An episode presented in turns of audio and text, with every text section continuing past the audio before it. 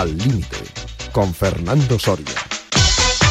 ¿Qué tal, amigas y amigos oyentes de Al Límite en Radio Marca? Espero que bien, que disfruten de un fin de semana divertido, movido, tremendamente deportivo y que sigan también nuestro programa y que les sirva para que se animen a moverse, a practicar deporte, que el deporte es calidad de vida y la calidad de vida sinónimo de salud. Está todo íntimamente unido. Además, para la mente dicen los que son muy frikis que es extraordinario. Yo no soy friki y les digo, les confirmo que el deporte me relaja y si no prueben cuando tengan algún problemilla, váyanse a andar un poquito, no es necesario que, que corran, que caminen, preferentemente por un sitio abierto, verde, y seguro que ese problemilla se convierte en nada o en un problema todavía menor. Y no es eh, menor la primera conexión telefónica que tenemos en la mañana de hoy, como es habitual. ¿Con quién? Con un hombre mayor en conocimientos. Profesor López Nombela, ¿qué tal? Buenos días. Hola, muy buenos días. ¿Cómo anda? Andar, pues no, está, no, no anda mal. No anda mal de momento, ¿no? Por No. cierto, hoy está Iñaki Serrano, que le da recuerdos. Me que... Me alegro mucho. Anda. Viva Honduras. Sí, señor. Vale, licenciado Nombela. Bueno, don Pedro y Calvo, ¿qué tal? Buenos días. Buenos días. ¿Qué tal? Bien, bien. Bueno, hoy, hoy no tenemos a Gerardo Cebrián, que está de viaje por temas personales.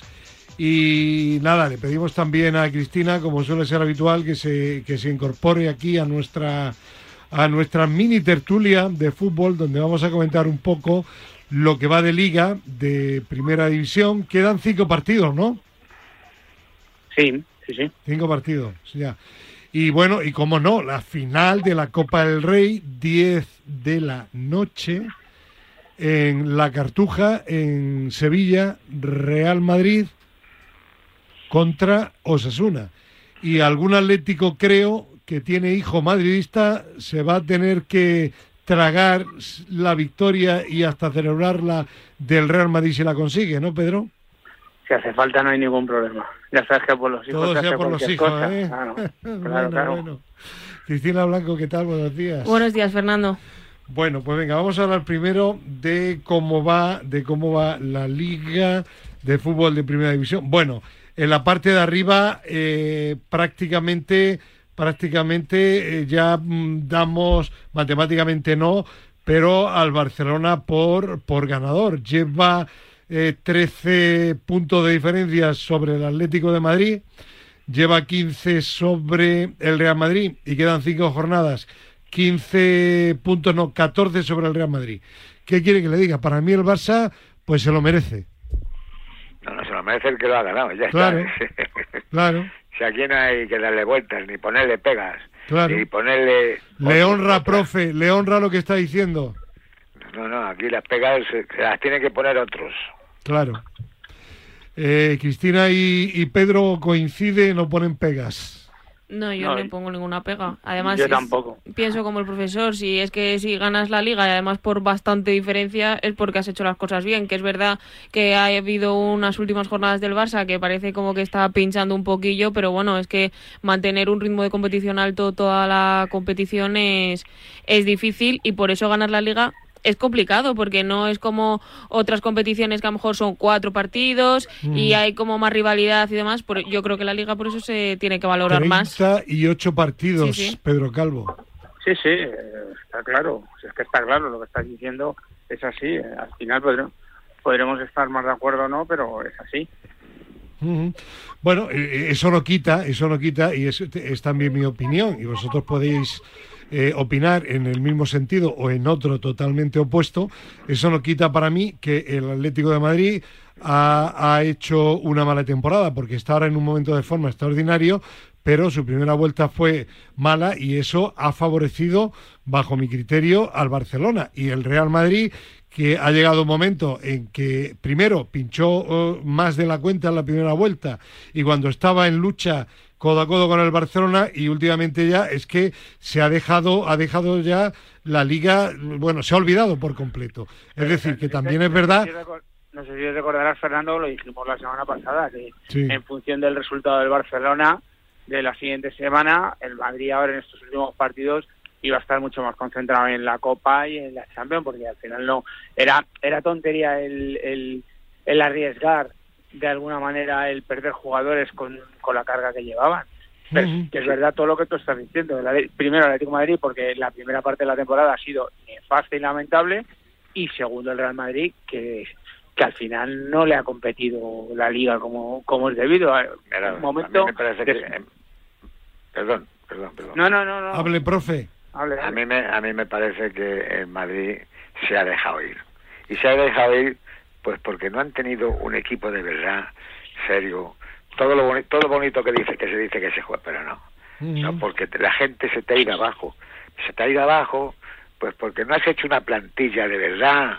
Porque te has traído gente que, bueno, hasta gratis. Ya. Pero bueno, claro, eso ya, ya eh, eso también tendríamos que analizarlo, pues los, los, los, que entienden un es, poquito esto. Es decir, que para usted la plantilla del Real Madrid no es todo lo buena que necesitaría el Real buena Madrid. sí, buena sí, de calidad sí, pero no lo suficientemente amplia en cuanto a jugadores disponibles para el digo disponibles eh, que, que, pueda contar con ellos, porque Mariano, Odriozola, Vallejo o Hazard prácticamente no ha contado para nada y Lunin tampoco. A cobrar, para cobrar. Claro. Así para cobrar. Mm. Cristina. Bueno, yo creo que eh, en el caso de tanto del Madrid como del Atleti han hecho una mala temporada a, a, nivel global porque no han conseguido ni siquiera acercarse ni apretar al Barça en las últimas jornadas, pero yo creo que se han puesto las pilas tarde, tarde y mal. En el caso del, Atleti, por ejemplo, yo sí que veo la diferencia de que el Atleti ahora está jugando mejor, por ejemplo, sin Joao eh, también creo que más, mm, mm, más allá de si deportivamente el equipo está mejor o no, el tema de la motivación y que a lo mejor dentro del vestuario hay menos tensiones y tal, en el, eh, que, el, que el Joao se haya ido creo que ha favorecido el buen clima del equipo y eso se nota luego en el campo también. decía el otro día, eh, perdonadme sobre lo que dice Cristina y me callo, eh, mi, mi, vecino Juan Carlos Paredes decía precisamente eso, que al final la, la marcha de Joao Félix eh, ha creado mejor ambiente en el vestuario y ha favorecido también que el equipo esté más unido, más compenetrado. ¿Es así, profe y Pedro? Sí, pero, sí, pero es que hay que darle ahora la razón, hay que dársela al técnico de la Leti, porque ese Joao se ha ido a otro, a otro equipo y en ese equipo no está jugando. Ya. No, no, yo pongo mis comillas. Tú puedes decir lo que quieras, Pedro, no tienes por qué coincidir conmigo, ni con Cristina, ni con el profe. en lo de Joao coincido con Cristina y con el profe en el tema del juego. Joao no da el nivel del Atlético de Madrid. En lo otro no coincido. No coincido porque... En lo del clima del vestuario. Sí, bueno, el clima del vestuario, pero escúchame, el Simeone, como decía el gran Luis Aragonés, tiene el culo pelado ya, eh, para, para el tema de vestuario. No, no me contéis esas milongas, porque esas milongas no me las creo. Ya. O sea, no me las creo. Un, tipo como Simeone, me dice Pedro Calvo, que no ha entrenado nunca en primera división y se lo comen. Claro, claro. Un tipo como Simeone no se lo comen. No se lo comen. O sea, el tema, el tema no va por ahí. El tema va en el aspecto de sacar rendimiento y de ponerte las pilas. ¿Por qué el Atlético de Madrid no sacaba la pelota jugada como la saca ahora? ¿Y por qué el Atlético de Madrid no juega lo que juega ahora en la primera vuelta? porque el entrenador no jugaba eso, no sabía jugar a ¿Y por qué ahora sí? Bueno, porque ha aprendido.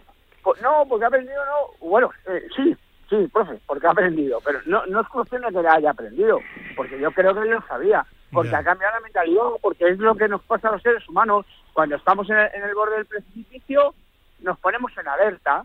Y él estaba en el borde del precipicio porque todo el mundo decía que si le iban a, no renovar, que si Luis Enrique, que si no sé qué, que si era muy malo, que, tal y que cual.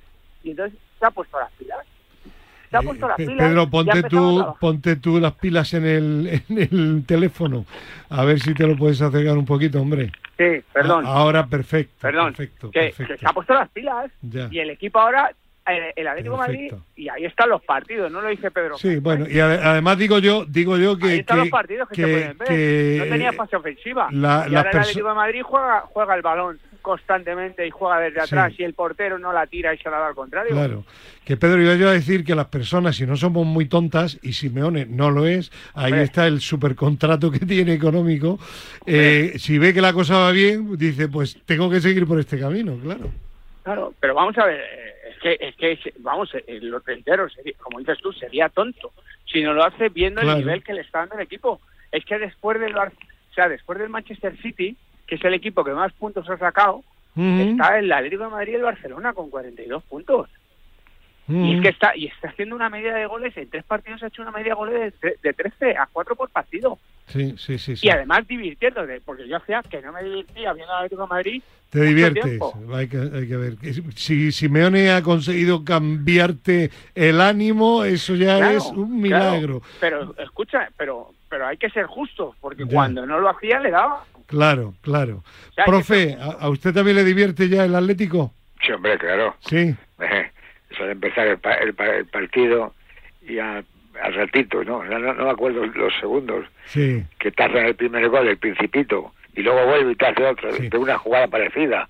Pues, pues de, todas formas, yo no vi el otro día el partido con el Valladolid, eh, Cristina y compañía, mm. pero me dicen algunos atléticos que si llega a entrar el palo de Sergio León empate a tres, ojo, ojo, ¿eh? No, se ponen las cosas complicadas además. ¿eh? Es que el Atleti puede ir ganando por diferencia de tres goles y aún así sigue sufriendo, porque no te lo crees. Sí.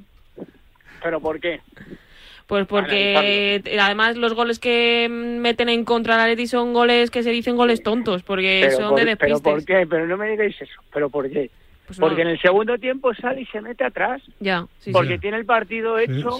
porque se ha ido y se mete atrás. ¿Por qué no sigues como el otro día con el Cádiz? pum, pum, pum, pum, pum, claro, tú con el Cádiz el otro día, 2-0, te metes atrás, o como en Vallecas, hmm. que puedes meter 6 y terminas pidiendo la hora porque te metes atrás. Bueno, pero esa mentalidad todavía, a, ese partido, profe, a ese partido no hemos llegado todavía con Todavía no hemos ¿eh? llegado, efectivamente. A ver, como nos oye por la mañana, a ver si nos Claro, ¿eh, profe? Sí. Que no, que, que eso hay que darle tiempo a Simeone, ¿no? Para que su disco duro mental lo procese adecuadamente. No, a lo mejor se la apunta en algún papel o algo. Bueno. Pero ah, se lo tenga apuntado, vamos. Claro. Que mire la libreta. Bueno, eh, una cosa por último del Real Madrid que quiero, pero por favor, no seáis no, no os extendáis demasiado en este tema. El otro día, mm, no recuerdo si jueves o viernes, mi admirado subdirector de marca, Carlos Carpio, al que leo habitualmente sus artículos, decía que los jugadores del Real Madrid están poniendo en un compromiso a Ancelotti porque hay gente en la directiva que dicen que es demasiado bueno con algunos jugadores veteranos del Real Madrid y que les, consiente mucho y que tendría que ser un poco más estricto. Y decía que los jugadores tendrían, aunque solo hubiera sido por su entrenador contra el Girona y la Real Sociedad, salir con, y, el, y el, el, Villarreal, salir con otra mentalidad, con otro talante al terreno de juego que se dejaron ir y que pudieron hacer bastante más. ¿Estáis de acuerdo de que no le están ayudando eh, algunos jugadores a Ancelotti? A mí me parece, bueno, que empiece quien quiera. ¿Usted, profe? Sí, no, usted, Venga, profe. A mí, me parece que lo que no tiene es una defensa bien preparada. Ya. Pero, pero Militao era un fenómeno, yo leía en todos sitios y en los últimos partidos. Pero Militao no son cuatro es un coladero. Ya es que Militao es, hace lo que puede. Y, ahora resulta que a, uno lento de la izquierda le, mete, se, le meten por detrás. Al de la derecha se ha escapado y se ha ido para arriba. Pero mi pregunta es, ¿los jugadores se están relajando demasiado o no? No, que no hay coordinación en ese trabajo. Ya, vale. Entonces eso fallo del entrenador. Bueno, pues del entrenador, del que deja, de los directores. Anda que no hay entrenadores ahora en los equipos. Ya, ya, ya, ya. Yo, yo solo hago una voz alta. Sí. O, lo digo en voz alta. Venga.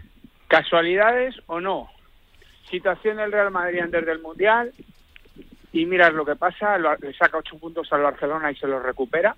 Justo antes de irse para el Mundial. Y acordaros que lo hablábamos con el tema de los jugadores que no metían el pie. No sé qué, no sé cuánto. Situación ahora con la Liga con el Barça con tantos puntos de diferencia, pasa igual. Pues Yo creo que al final lo que tú estás diciendo. Lo que, jugadores lo que decía Carlos Carpio. Bueno, Carlos Carpio. Que... al final los jugadores son egoístas, miran por sí mismos y en situaciones extremas, pues para perder tu final de Champions o una posible final, porque si ahora tienes una lesión importante ya no jugarías, y sabiendo que no tienen nada que hacer, lo hemos visto, ha hecho profe, ha pero, tenido dejadez, se han dejado ir. Pero eso, como decía Carlos Carpio, es malo para Ancelotti, porque Ancelotti es cierto, me consta que Ancelotti no se va a inmolar con, con jugadores ya y con, el prestigio que él tiene. Pero, pero Pedro, no nos engañemos, si el Real Madrid le, le gana el City y le gana bien, está por ver, está por ver, pero es una posibilidad cierta y aunque gane la Copa del Rey, si queda 20 puntos, que puede quedar todavía del Barcelona, al final no le van a renovar. Bueno, está ya renovado, tiene un año. Mira, van a buscar otro entrenador. Yo, mira, si gana la Copa del Rey no te digo que le puedan renovar. Si la eliminan de la Champions yo creo que no le renovan. Eso es opinión mía particular. Ya, ya, ya. Pero si gana la Champions, y sigue. Ojo, ¿eh? no solo, no solo consiente a los veteranos, que también consiente mucho a los jóvenes. ¿Eh? Y cuando digo jóvenes digo a los dos brasileños. Vale, vale, Sí, sí, también. Aunque a uno, a Rodrigo le regañó porque no le dio la mano. Sí, bueno, pero de cara a la galería. ¿eh? porque Rodrigo está ya en, el camino de Vinicius. Claro, claro. Bueno, vamos a hablar ahora y que hable Cristina de la Champions, la Real Sociedad. Eh, quedan eh, cinco partidos, le lleva siete al Villarreal, mm, nueve al Betis. Bueno, yo creo, Cristina, que la Real, que ha espabilado, como dicen en mi tierra, mm. sin la D últimamente, eh, mm, está dando buen nivel y lo tiene bastante bien para quedar cuarto, ¿no? Hombre, y ganar al Real Madrid me parece bastante mérito, a pesar de que estamos diciendo que el Madrid no está en su mejor momento, pero aún así me parece de bastante mérito para la Real Sociedad. Yo creo que no va a caer de puestos de Champions, o sea, no creo que caiga para Europa, como, como muchísimo cae a Europa, pero yo creo que va a ser equipo de, va a ser equipo de Champions. Y en cuanto al tema del Real Madrid, si me permites, yo creo que es poco profesional lo que está haciendo el Madrid de reservarse tanto para la Champions y dejar un poco la liga ahí como si nada. Lo que estoy viendo es que ojo Villarreal, ojo Betis, aunque el otro día espabiló y ganó en Bilbao, que el Girona y el Rayo van como hizo el Granada el año que se clasificó para la Europa Liga. Claro, depende de lo de, esta noche. Claro. Porque si Osasuna, si Osasuna gana al Madrid, se mete directamente. se mete directamente y el último equipo por clasificación sería el sexto de la liga. El sexto, eso es, eso es. Por eso ahí, hay, ahí hay otro tema, que es el tema del Barcelona, porque además no se deben dormir porque si llegara a pasar algo del, del tema del Barcelona, el quinto iría a Champions. Claro, claro. Porque iría el, el Barcelona no. bueno, eso es un tema interesante. Eh, ¿Se clasifica otro equipo español o perdemos esa plaza? No, no, no, no, va otro equipo español, lo único que el Barcelona no va, porque ten en cuenta que es por invitación, o sea, al final, hombre, al final es un poco decirlo de aquella manera, porque al final van los campeones de, las competiciones, pero la, la, la UEFA invita. Entonces, al sancionar al Barcelona, invitaría al siguiente clasificado y el siguiente clasificado sería el que fuera quinto ahora. De momento Villarreal y o, Villarreal. O, Betis, esto que está solo a dos del Villarreal. ¿Quién ve usted mejor de estos equipos, profe? El Villarreal. Villarreal. Bueno, el Betis el otro día aguantó un 0 a 1 en Bilbao, ¿eh? Bueno, pero. Pero no. Yo los veo muy parejos a los dos, ¿eh?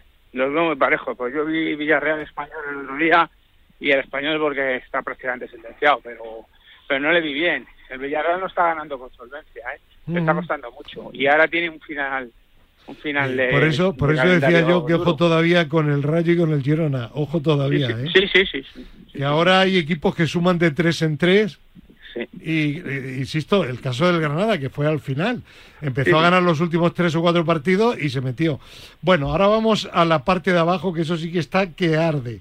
Yo diría que eh, el Celta todavía, con un partido que gane, como dice el entrenador, se salva, pero ojo que todavía no lo está. Vamos a olvidarnos de momento del Celta, eh, quedando claro que hay posibilidad todavía de que tuviera peligro, y vamos a hablar de dos puestos de descenso, uno ya adjudicado para el Elche y 1, 2, 3, 4, 5, 6 equipos. De momento en descenso 31 español.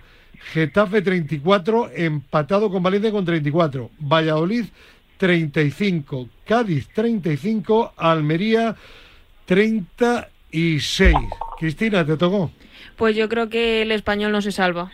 Eh, y va a caer el, el Es que tengo una sensación muy rara con el Valencia, porque deportivamente, si analizamos toda la temporada que ha hecho, entre no me gusta decir esto, pero entre comillas se merece descender por la mala por la por la mala temporada que ha hecho, pero por no, supuesto. Eh, claro, pero no sé por qué me da que al final va a acabar salvándose. Según jugó el otro día el Cádiz, puede ser otro de los que baje junto con, con el español, porque sí que es verdad que esta segunda parte de, de la temporada ha jugado muy mal, porque el, el Atleti ha ganado ahora, pero el, el partido de ida ganó el Cádiz al Atleti, por ejemplo. Eh, bueno, estábamos también hablando del Getafe. ¿Habéis visto al Getafe de Bordalás? Sí, yo sí. ¿Y?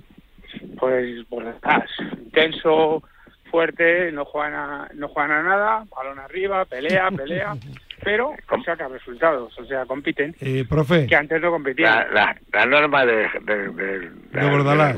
De, Bordalás. Eh, para usted, profe, los dos equipos que bajan. El español. Sí. Y el Getafe. Y el Getafe. Anda, anda. ¿Y tú, Pedro? Yo estoy más entre Valladolid, Getafe y español. Español casi seguro. Sí, y, uno de los dos. Bueno, pues tiempo al tiempo. Y ahora sí, vamos a terminar ya hablando de la final de la Copa del Rey. 10 de la noche, la Cartuja Sevilla, Real Madrid contra Osasuna. Fijaros en la primera pregunta que os voy a hacer.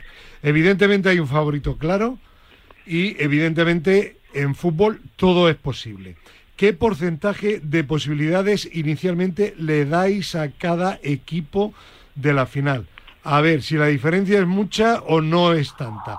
Cristina. Pues yo doy un 60-40 a favor del Real Madrid. 60-40. ¿Usted, profe? La misma. ¿Y sí? ¿Y tú, Pedro?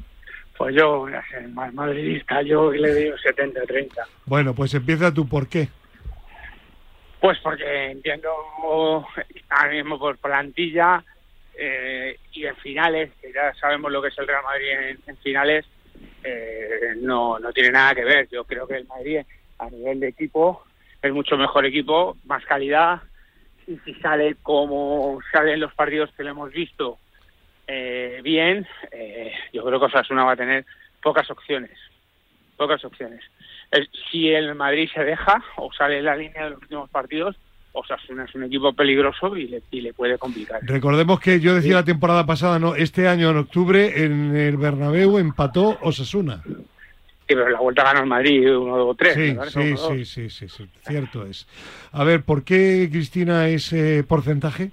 porque creo que el Madrid es el claro favorito para ganar las finales, porque sí que es verdad que sale con otras ganas, con otro ritmo, no sé muy bien por qué, pero las finales, como dice el, el Madrid siempre dice, las finales no se juegan, las finales se ganan, pues seguramente la ganarán, pero Osasuna lleva haciendo una buena temporada en Liga, el Madrid lleva ya perdiendo con algún, bueno, lleva el que perdió la Real Sociedad, no sé si se están reservando para jugar eh, a la final, pero bueno, les puede hacer daño. También depende a ver cómo se da el partido, si no hay muchas polémicas y estas cosas, que la gente en las finales se pone un poquito tensa y, y a ver cómo también. Es que, claro, con el tema del arbitraje y estas cosas, pues.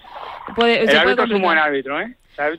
Yo creo que es de los mejores de esta temporada. Sí, a ver. Martínez es de los mejores. Yo es que eh, es lo que. Es un poco repetitivo el tema este, pero es que lo del tema, por ejemplo, de las manos, eh, algunas se pitan y otras no, y no es porque nos afecten a. Y no es porque afecte al Atleti o no, es mm. que, se pongan de acuerdo, ¿no? Simple, simplemente por entender el juego, porque es que yo digo, yo es que ya no, ya no sé ver el fútbol, o sea, no sé, que es un poco complicado.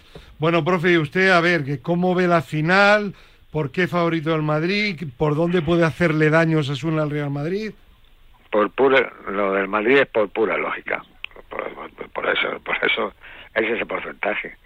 Por, además, bueno, pues, pues ha ganado más Copas de, España el Madrid, o sea, y la Osasuna es nuevo. Ya. Aunque tiene mucha intensidad. ¿Dónde, cree usted que va a estar la clave del partido? tiene velocidad, pero en un momento del se viene abajo. Ya. Ya. ¿Y dónde cree usted que va a estar la clave? Pues que, no se vengan abajo. Ya. Es decir, que, que sigan su intensidad hasta que las piernas les tiemblen. Claro. Bueno, ¿queréis añadir algo más sobre este tema? No, vamos, yo creo que ya está todo dicho. Si al final es eh, en función de cómo vaya el partido, si al Madrid, si al Madrid se la tragan del partido, va a subir el porcentaje para Osasuna. Si el Madrid sale en plan martillo pilón, como sale en Champions y como sale normalmente en las finales, pues a Osasuna, por mucho que quiera trabajar, que trabajará bien seguro, va a tener pocas opciones. Pues que sigan la final en sonido aquí en Radio Marca, que va a ser una retransmisión extraordinaria, y luego la imagen, pues en la televisión que tenga la exclusiva, que creo que es... Eh, se da en abierto de Televisión Española. En abierto. Televisión Española. Pues sigan la imagen en Televisión Española, si no pueden ir al campo, pero escuchen Radio Marca, que lo hace muy requete bien con los Pablos. Bueno, pues eh, profesor... Y Pedro, mañana hablamos en la tertulia y comentamos también la final, ¿vale? De acuerdo. Un abrazo. gracias. Hasta luego. Bueno, y seguimos, seguimos con Cristina Blanco para hablar ahora de fútbol femenino. Y claro, la noticia es esperada, pero noticia en definitiva, el Barça de femenino cuarta liga consecutiva. Lo hizo después de ganar al Sporting de Huelva y lo hace después de lograr la clasificación para también la final de la Champions, en las que finalmente se enfrentarán al Bosburgo y las de Jonathan Giraldez ya son campeonas de la octava liga, la cuarta seguida y la primera desde que el fútbol femenino es profesional en España. Lo hizo en una fecha muy especial porque además de salir campeonas, Alexia volvió a jugar después de casi 10 meses lesionada, en concreto 300 tres días después en casa, en el Johan Cruyff, ante 5.289 espectadores. Y bueno, se ha proclamado campeón a cuatro jornadas de que acabe la competición y es que lleva sin perder prácticamente dos temporadas consecutivas. ¿Son las únicas que han triunfado este año? No, porque el equipo filial también ha tenido éxito. El domingo fue de gloria para el Barça porque vio como también el equipo filial se proclamaba campeón de la primera ref a dos jornadas para el final de temporada al imponerse al Juan Grande por 0 a 2 y los tres puntos conseguidos eh, hacen que el equipo dirigido por Beñis sume ya 58 puntos, que son nueve más que los que tiene el y el Deportivo La Coruña, que eran los máximos favoritos a, obtener el billete directo a subir a la primera categoría de la Liga F. Así que en definitiva es una temporada bastante sobresaliente para el conjunto azulgrana, tanto en la categoría de primera como en el equipo de primera ref. Muy bien, pues felicidades al eh, Barcelona por este cuarto título consecutivo, al resto de equipos también de la cantera. Y nada, seguimos adelante. Gracias, Cristina Blanco. A ti, Fernando. Y vamos a dejar el fútbol ahora a un lado y nos vamos a ir a mi tierra, concretamente a la Universidad de Granada, porque tenemos comunicación telefónica con Daniel Sanabria, investigador de la universidad. Daniel, ¿qué tal? Buenos días. Hola, buenos días. ¿Qué tal? Pues es un estudio que ha tenido, por cierto, bastante repercusión mediática en diversos medios de comunicación de ámbito nacional, como es también nuestra emisora Radio Marca, sobre los efectos del deporte y de otras actividades en el cerebro. Eh, bueno, normalmente ahí se decía, hay muchos estudios que si el deporte es bueno eh, para la mente, que mejora las funciones cognitivas, del cerebro y en ese estudio, eh, Daniel, habéis querido, creo, puntualizar que no es exactamente así, ¿no? Bueno, exactamente lo que nosotros hacemos es un poco eh, revisar toda la evidencia que hay hasta el momento de los experimentos que se han hecho para ver si el, el, ejercicio físico en concreto, que bueno, tiene diferentes modalidades, ¿no? Pues ah, tiene efectos positivos sobre las funciones cognitivas, memoria, atención, eh, toma de decisiones, para que la gente un poco entienda lo que es eso de funciones cognitivas. Y nosotros lo que encontramos es eh, que realmente con lo que hay hasta a día de hoy no se puede concluir que, el ejercicio sea beneficioso. Es decir, no decimos que no lo sea. No que no, pero tampoco que sí. Tampoco que sí, no podemos concluir. O sea, de lo que hay, que es podríamos decir que casi más de dos décadas de investigación, pues no se puede concluir en personas sanas. Es verdad que nosotros nos restringimos a personas que no tienen ninguna patología. No podemos concluir con lo que hay que, tenga un beneficio. Eso es lo que nosotros vemos en nuestro, nuestro estudio. Claro, que esto, esto no quita, y también lo reseñaba usted en las manifestaciones que ha hecho en diversos medios, eso no quita que el deporte no sea bueno, que lo es. Claro, al final el mensaje que hemos querido lanzar para que eh, quede muy claro, ¿no? No decimos que el ejercicio no sea positivo, al contrario, nosotros animamos a, todo el mundo a que, haga, a que haga actividad física porque tiene muchos beneficios con mucha evidencia científica detrás, pues a nivel cardiovascular, a nivel metabólico, a nivel muscular, a nivel, a, nivel físico, ¿no? Fisiológico. Ahora, mm, los supuestos beneficios a nivel cognitivo, y, aunque es verdad que no lo, no lo hemos nosotros incluido en nuestro estudio, pero yo me atreveré a decir que también a nivel cerebral, que hay bastantes estudios, pues yo creo que con lo que hay ahora mismo no se puede concluir, ni que sí ni que no se necesita más, más y mejor investigación, que es una cosa que nosotros hacemos hincapié. Eh, claro. Sin embargo, yo cuando leí esta, esta noticia eh, en otros medios, eh, mm, hablando con mi equipo de colaboradores, puesto que tocamos bastante los temas de, salud aquí en el programa relacionados con el deporte, sí decía, mm, o yo les comentaba, no, sé si estaré equivocado o no, digo, totalmente de acuerdo con ese estudio, porque yo entiendo que las funciones cognitivas significa que el cerebro funcione mejor. Pero lo que sí que es verdad que para la mente, desde el punto de vista del estrés, desde el punto de vista de la relajación, de que cuando tenemos un problema nos vayamos a caminar o correr un poquito y la mente se libera un poco, desde ese punto de vista sí que es beneficioso para la mente, ¿no? Bueno, ahí estaría, eso es algo que nosotros no abordamos en nuestro estudio, que es lo referente a la salud mental. Claro, pero es que yo, perdón, perdone que le interrumpa, sacaba este tema y lo comentaba con mi equipo de colaboradores, porque ha habido alguna persona que me decía, bueno, pues no, dicen que es muy bueno para la mente y tal. Digo, vamos a ver, eh, es que, es que la, mente es muy variada y hay que enfocar el tema de una forma o de otra. Es decir, una cosa es mejorar que tu mente eh, sea más rápida, eh, sea más ágil y otra cosa es eso, la, la, capacidad mental en cuanto a lo que comento, ¿no? la relajación, el estrés, la sensación de bienestar. Claro, e, eso hay que diferenciarlo, eso es importante, que una cosa es el, funcionamiento cognitivo, como usted ha dicho, lo ha explicado muy bien, y otra es la salud mental. Claro, el bienestar está relacionado con la salud mental, por supuesto, pero una persona no tiene por qué tener problemas de salud mental y tener días mejores y días peores. Claro. O sea que también, también hay que diferenciarlo por ahí. En términos de salud mental, la verdad que también hay muchos trabajos que apuntan a que el ejercicio es beneficioso para depresión, ansiedad, ese tipo de trastornos. Pero también es verdad que eh, cuando uno ahonda en la literatura, pues eh, también hay cosas que, son cuestionables. Básicamente por la calidad de la investigación, por cómo se hace, ¿no? El tipo de...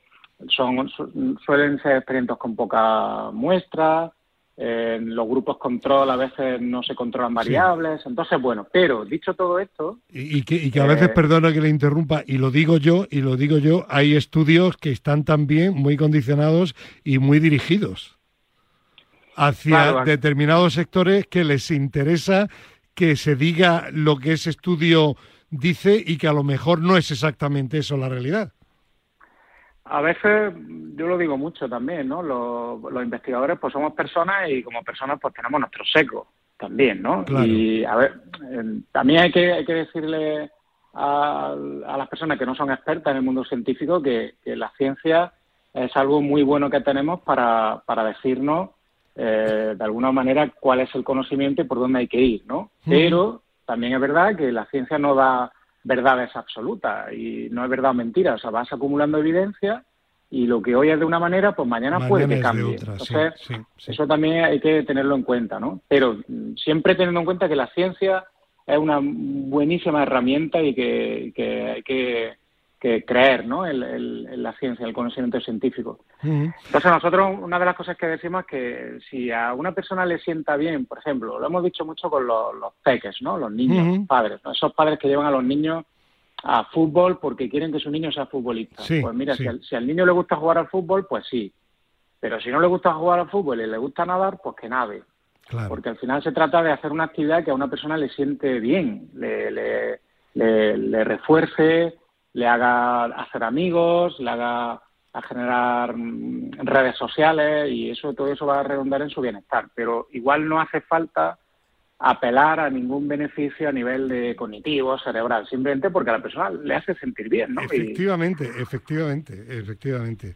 Pero por eso digo que el estudio, que es tremendamente interesante, que mm, había que acotar porque ha habido pues algunas interpretaciones eh, incorrectas sobre lo que se dice, lo que se dice muy claro. Mire usted, si usted cree que va a ser más listo y va a tener una mente más ágil porque haga deporte, a lo mejor sí, pero que no está demostrado científicamente. Ahora bien, como usted dice, eh, Daniel Sanabria, si el deporte le hace bien y le crea bienestar, hágalo, no lo dude y olvídese de que mejore no su mente. Eso es, eso puede ser un buen, un buen mensaje, sí. No hay que buscar un beneficio y igual que eso lo puedo decir de otro tipo de actividades, no sé, pues imaginemos jugar al ajedrez, ¿no? Pues si a tu niño le gusta jugar a tu niña, le gusta jugar al ajedrez porque juega al ajedrez, pero no buscar eh, jugar al ajedrez para que mejore su rendimiento en el colegio. que, ese no sea el objetivo. el objetivo sea que se, divierte, ¿no? Que se divierta. Muy bien. Eh, bueno, antes de despedir a, Daniel Sanabria, nuestro próximo personaje para hablar de un tema importante que es la lucha antidopaje, es eh, médico deportivo, es un gran conocedor de la materia y algún oyente podrá decir, hombre, antes de despedir al investigador, eh, mm, salude a José Luis Terreros, que está escuchando la entrevista, por si quiere puntualizar o quiere comentar algo sobre esto. Don José Luis Terreros, eh, director de la CELAD, ¿qué tal? Buenos días. Hola, buenos días Fernando, muy bien, ¿y vosotros? Pues mira, es Daniel Sanabria, investigador de la Universidad de Granada, seguramente lo habrán leído en ese estudio estupendo sobre el deporte y las capacidades cognitivas, que ha salido publicado en muchos medios de comunicación entre ellos, por supuesto, también en Deporte. Sé que has estado escuchando. No sé si quiere añadir o comentar algo o preguntar algo a Daniel sobre el tema. No, la verdad es que no, no he podido escuchar la entrevista entera. Cuando me habéis llamado estabais ya, estabais ya bastante avanzada, terminando. Eh, vamos, respecto a, las, a los efectos que, a lo que es ciencia, la ciencia hay cosas que están que son que son admitidas por todo el mundo porque están suficientemente demostradas. Hay un montón de investigaciones hay un montón de metaanálisis y, y la comunidad científica los que saben de ese tema pues lo aceptan.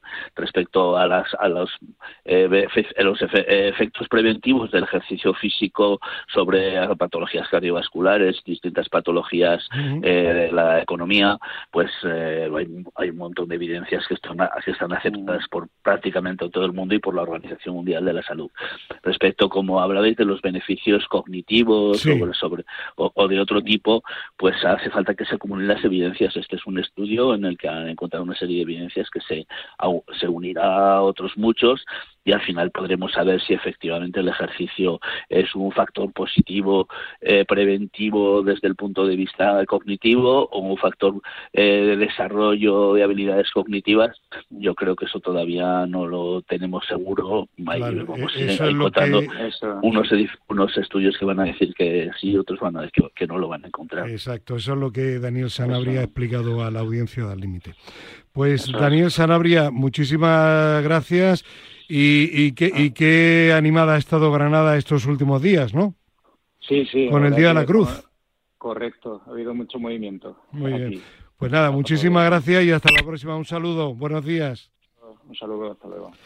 Bueno, pues eh, estamos con José Luis Terrero, que es el director de la Agencia Española de Protección eh, bueno, se llamaba anteriormente Agencia Española de Protección de la Salud del Deportista, pero con la entrada en vigor de la nueva ley antidopaje en diciembre del año 2021 se ha transformado en Comisión Española para la Lucha Antidopaje en el Deporte. Eh, José Luis, eh, ¿qué balance se puede hacer de esta nueva ley antidopaje?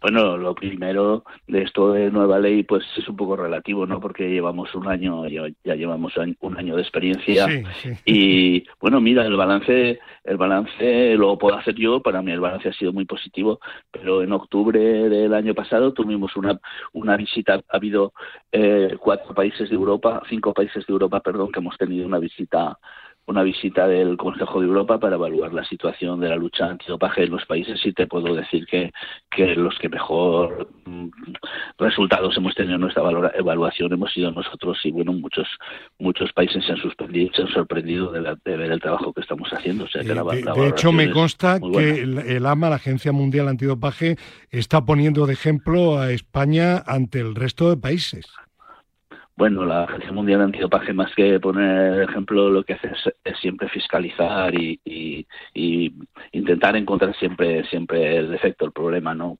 Yo prefiero más las evaluaciones que nos hacen eh, organizaciones que son pares nuestros, como el Consejo de Europa, los demás países mm. europeos o, la, o la UNESCO a nivel mundial, y ahí pues estamos siempre muy bien situados. Eh, esta nueva ley implica la creación del comité sancionador. ¿Qué supone?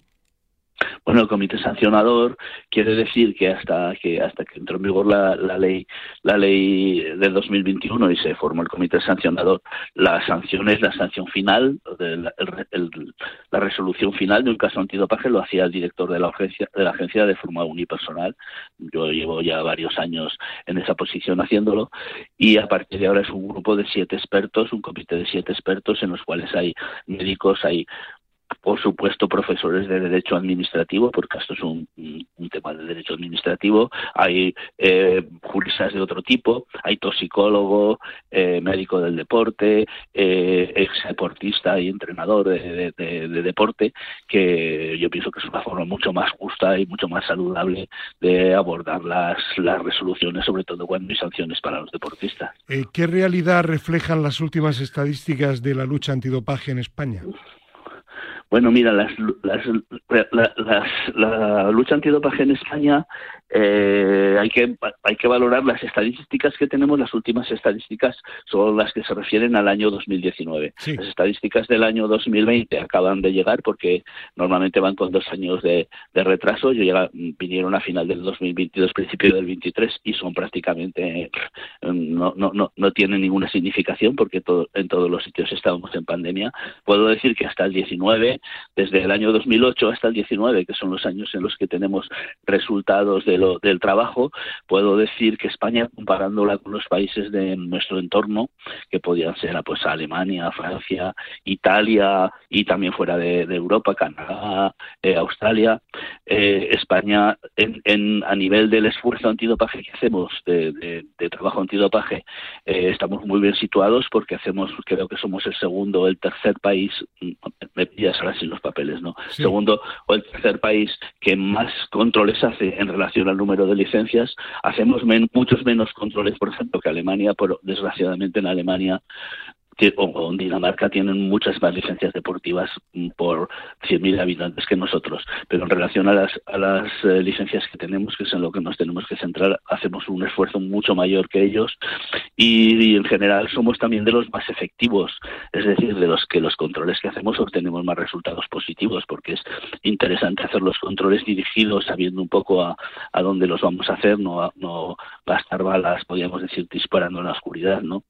Puedo decir que, está, que que respecto a esos países, pues estaríamos en la segunda o tercera posición, de, muy por encima, por ejemplo, de Alemania, eh, por encima de Francia, a nivel de Italia.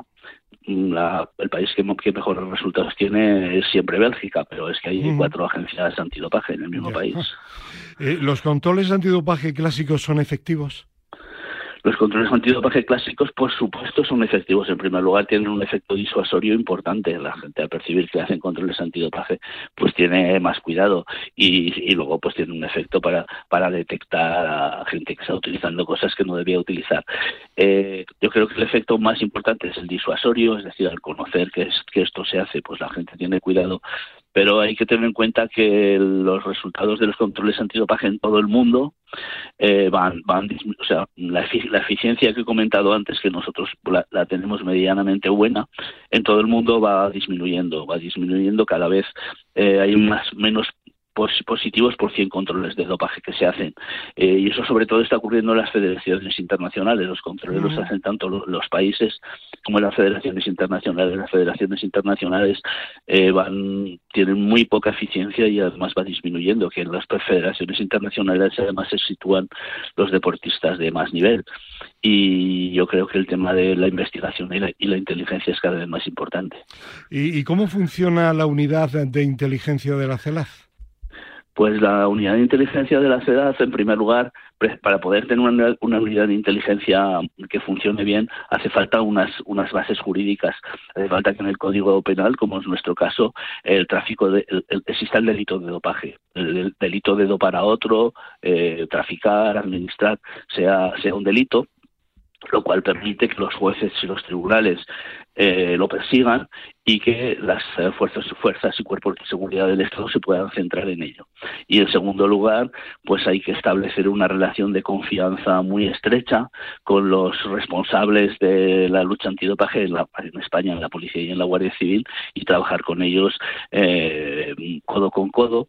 Nosotros tenemos en esta unidad de inteligencia un oficial de un suboficial de la de la de la Guardia Civil y, un, número de la Policía Nacional que trabaja con nosotros en nuestro, vamos, tienen un despacho al lado del mío con los que me reúno varias veces a la semana y eso permite que nosotros les demos a ellos muchos datos para destruir no solo eh, redes y tramas de dopaje deportivo, sino redes y tramas de dopaje para los ciudadanos, la, la cantidad de, de fábricas clandestinas de, de SARM, que son unos nuevos anabolizantes muy peligrosos que se están haciendo en España. Bueno, otro tema muy importante para la CELAC es la, la prevención y por eso hay un departamento exclusivo para el tema de la educación con un gran especialista y conocedor de la materia que es Enrique Lizalde, ¿no?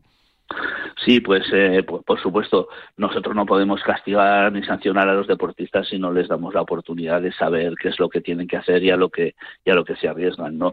Entonces, pues el, la, educación antidopaje está en el Código Mundial Antidopaje, es algo obligatorio para llevar a cabo. Eh, hay un estándar especial sobre educación que explica cómo se debe hacer la educación, pero vamos, nosotros, aunque eso no existiera, creemos que la prevención es la, es la parte más importante. Por lo tanto, tenemos un, un departamento de educación muy potente. Eh, eh, como dices tú, hemos tenido la suerte de poder contar ahora con Enrique Lizalde, que es un profesor universitario y con una experiencia en, en deporte de muchísimos años y estamos haciendo un esfuerzo muy grande en digitalización y modernización del departamento de educación que yo creo que pues lo van a, empezar a ver los deportistas de una forma cada vez más cada vez más fácil. Y hablando de deportistas eh, esta semana mañana domingo en Telemadrid en el programa Madrid se mueve se va a emitir un reportaje que les recomiendo muy interesante sobre la CELA sobre algunos de los temas que estamos aquí comentando pero con imágenes. Y yo recuerdo que José Luis Terreros termina haciendo un llamamiento de que cualquier duda, cualquier problema, que ustedes están a disposición de los deportistas, ¿no? Para ayudarles. Por supuesto, nosotros estamos a la disposición de los deportistas. Como he dicho, el Departamento de Educación es un departamento a, disposición de los deportistas, donde federaciones, comunidades autónomas eh, se están poniendo en, contacto continuamente, eh, clubes incluso, para generar eh, problemas, programas de educación hechos a medida en esos distintos lugares. Y estamos además disponibles, por supuesto, para cualquier pregunta, para cualquier cuestión en las que les podamos ayudar. ¿no? Tenemos un una, una parte especial de nuestra agencia de contacto con los ciudadanos donde nos pueden expresar lo que ellos quieran y, si, si bueno hay muchas veces que nos preguntan cosas muy peregrinas no las que no que no tienen contestación, pero si las cosas tienen contestación no les podemos ayudar, por, por supuesto pueden contar con nosotros. Pues eh, ya lo saben, la agencia, la comisión está a disposición de la gente del deporte y desde luego hay que felicitar a la CELAC porque yo he estado allí, he visto el trabajo que realizan, es extraordinario. Me consta, aunque no lo quieran reconocer abiertamente, que la Agencia Mundial está muy satisfecha y puntúa muy alto al organismo español y eso significa significa que la deportividad, que la lucha limpia, eh, la competencia limpia en el deporte, un deporte limpio, eh, está garantizado gracias a esta agencia que dirige José Luis Terreros. José Luis, muchísimas gracias, a seguir en la lucha, valga la expresión, y que tengas un buen fin de semana. Un abrazo y gracias. Muchas gracias, Fernando. Disfrutad vosotros también de este tiempo en Madrid. Un abrazo. Gracias. Hasta luego. Bueno, y nos vamos a ir ahora hasta una de las localidades más deportivas de España y yo diría que de, de, Madrid y de, y de España. Es que ya, ya me he liado un poquito. Se trata de Leganés. Tenemos comunicación telefónica con su responsable concejal de deportes, Miguel Ángel Gutiérrez. ¿Qué tal? Buenos días. Buenos días, Fernando. Buenos días. Hablábamos de dopaje, pues vamos a hablar ahora de algo que va a suceder eh, el lunes en Leganés y que es bastante mejor, bastante más positivo que el dopaje y es una jornada de Leganés que se mueve por la inclusión, por la discapacidad, en definitiva, por un deporte que sea una herramienta para que todos los ciudadanos de cualquier condición física, social y mental tengan la posibilidad de hacer un deporte en condiciones, ¿no? Eso es, eh, con motivo de la celebración de la Semana de la Discapacidad en nuestra ciudad, en Leganés, la Delegación de Deportes no podía dejar de, sumarse a esta iniciativa y lo hacemos con una jornada de inclusión en la que pretendemos eh, decirle a nuestros más, más jóvenes vecinos que es necesario tener la sensibilidad y la conciencia y la necesidad de incluir a, todas las personas independientemente de cuáles sean sus capacidades. Es una jornada que ha sido diseñada precisamente por Miguel Ángel Gutiérrez, una primera parte práctica y una segunda por la tarde eh, formativa, didáctica, ¿no? Así es, por la mañana recibiremos en el pabellón Europa, el, pabellón emblemático de nuestra ciudad, a, los y alumnas de los diferentes colegios de, Leganés y donde tendrán la oportunidad de practicar con deportistas eh, con discapacidad en distintas disciplinas y por la tarde haremos una jornada técnica dirigida a los clubes y entidades deportivas de la ciudad con el objeto que te decía al principio, Fernando, de sensibilizar sobre la necesidad de la inclusión en esta materia. Y es que Leganés es una ciudad deportiva, pero también tremendamente inclusiva.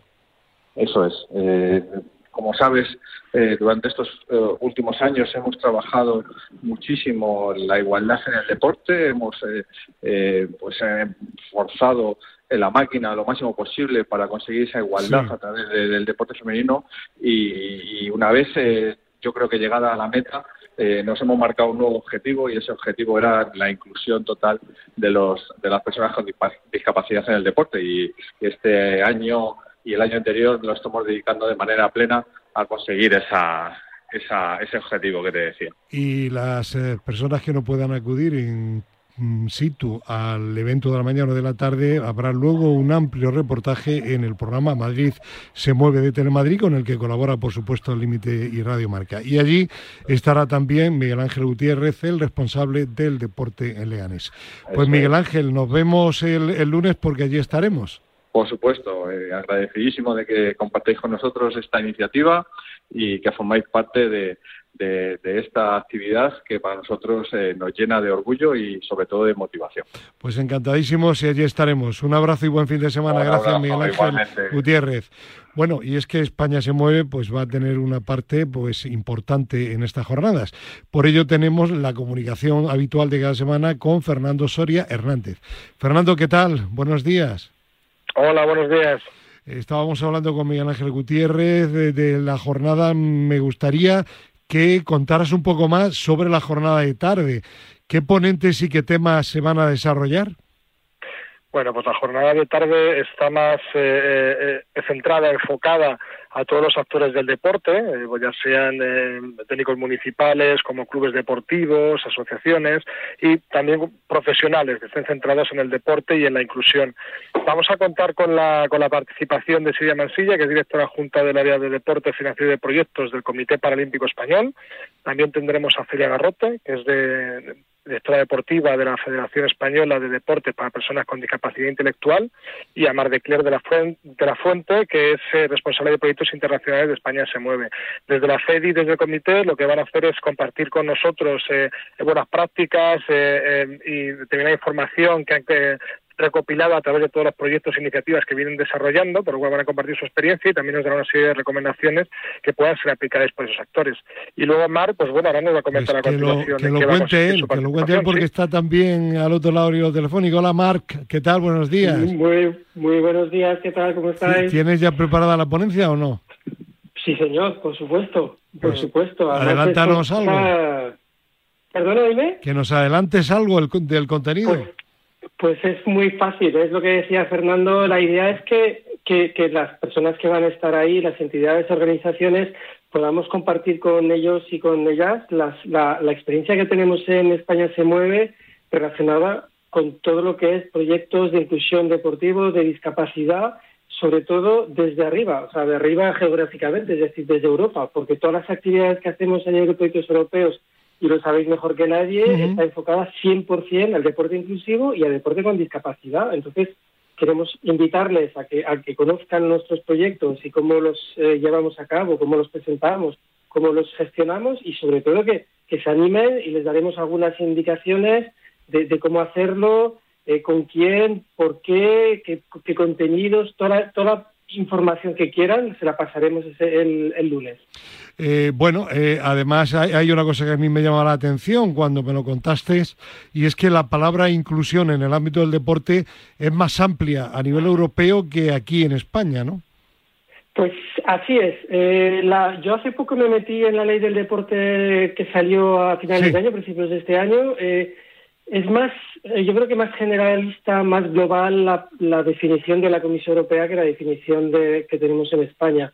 Ellos, eh, obviamente, eh, la discapacidad es parte del, mundo inclusivo, del mundo deporte inclusivo, pero es un aspecto más. Eh, sin embargo, dentro de la del deporte yo creo que está un poquito más enfocada al tema de discapacidad. Pero bueno, al final todos van hacia el mismo, mismo lado, mismo, mismo sentido y, de eso se trata. Y estaremos para explicar también un poco la diferencia entre a nivel nacional y a nivel europeo.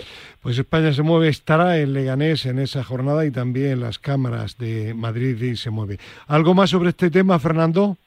Bueno, decir con que es una un evento, un acto que está principalmente destinado a, la gente del deporte de, Leganés, eh, cualquier entidad, cualquier profesional de la comunidad de otro sitio que quiera acudir puede hacerlo perfectamente. Es en el pabellón Europa de Leganés, este lunes 8 a las 7 y media de la tarde.